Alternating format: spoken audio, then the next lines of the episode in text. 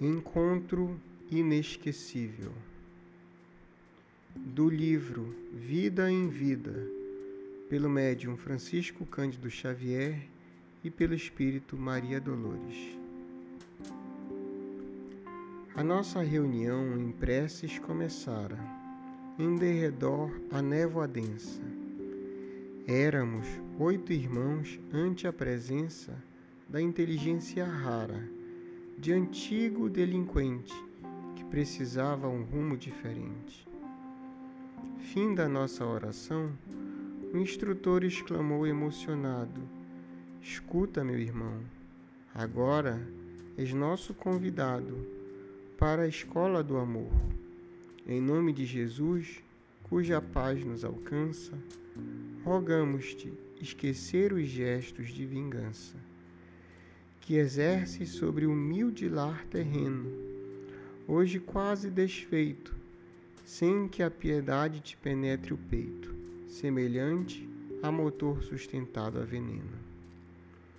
Uma estranha e estridente gargalhada ecoou sob a névoa desolada. Nunca, disse o infeliz, mal disfarçando a ira, não me faleis de amor essa eterna mentira. Farei justiça pelas próprias mãos. Estou cansado de preceitos vãos, ingênuos pregadores que dizeis: de tudo o que sofri no rélio da injustiça, das mistificações de vossas duras leis, ninguém me arrancará do ódio que me escolta. Quero ser a vingança, o rebote a revolta. Pobre órfão de mãe, sem pai que me quisesse, para sobreviver doente, exausto e roto, fiz-me rato de esgoto. Embora o homem, meu pai, amplamente soubesse que eu tinha sobre os pés o, o abismo por destino, fui ladrão e assassino, temível salteador, respondendo a sarcasmo o fel de a minha dor. Ante pausa pequena, o instrutor indagou em voz serena: E Deus, irmão? Que fizeste de Deus? Eu preferi trilhar a estrada dos ateus, replicou o apressado espírito infeliz. Se há Deus também é um Pai que não me quis, sei que saí da morte e existo em outro plano, mas não quero ilusões do pensamento humano. E o bem, não queres crer na prática do bem? Disse o orientador paciente e amigo. Não desejamos obrigar-te.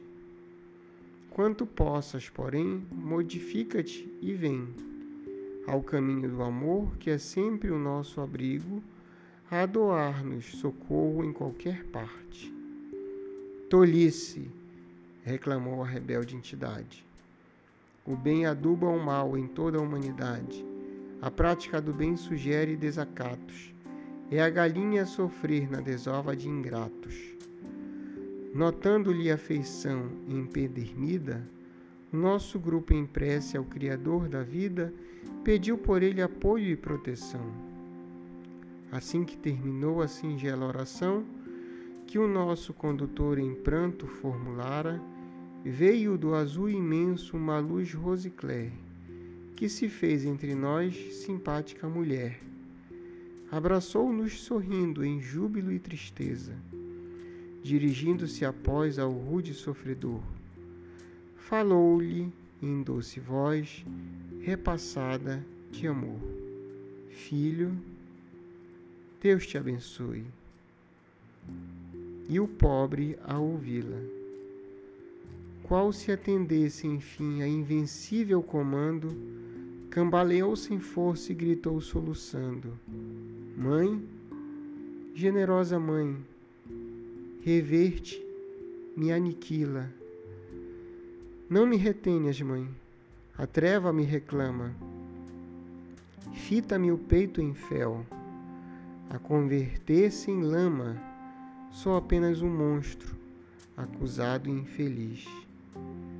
Ela, porém, sentou-se, linda tal qual era.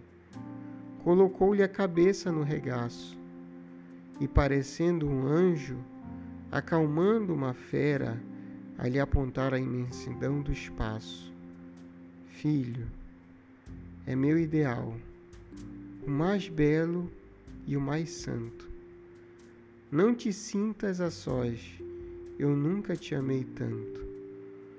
Quanto agora que estás desolado e sozinho, não te creias no mal, és filho dos céus. Deus não cria em ninguém o estigma dos réus.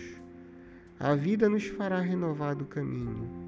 Erraste, meu filho, mas as faltas que tens resgataremos nós com os nossos novos bens.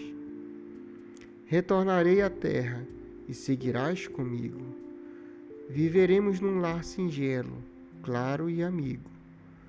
Conforme a proteção de afetos imortais, terás comigo o amor de meus futuros pais. No tempo que eu dormir e pequenina for, serás junto ao meu berço, meu fiel companheiro e maior defensor.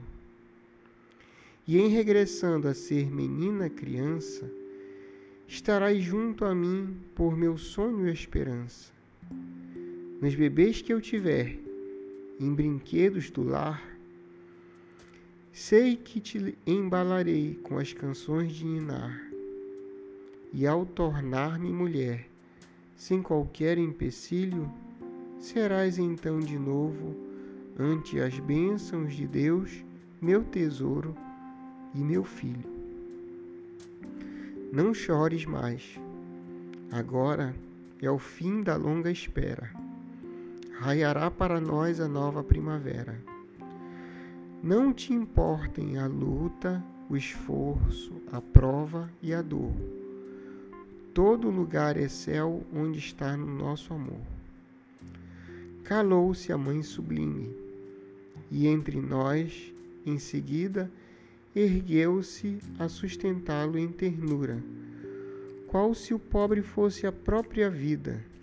Depois, a despedir-se a nobre criatura na carícia de luz que das mães se descerra, partiu a carregá-lo em direção à terra. Nosso mentor em voz pausada e enternecida, agradeceu aos céus a tarefa cumprida. E qual se me encontrasse em reunião qualquer, exclamei, a chorar, em êxtase profundo: Sê louvado, meu Deus, porque deste à mulher a chave para a vida e a redenção do mundo.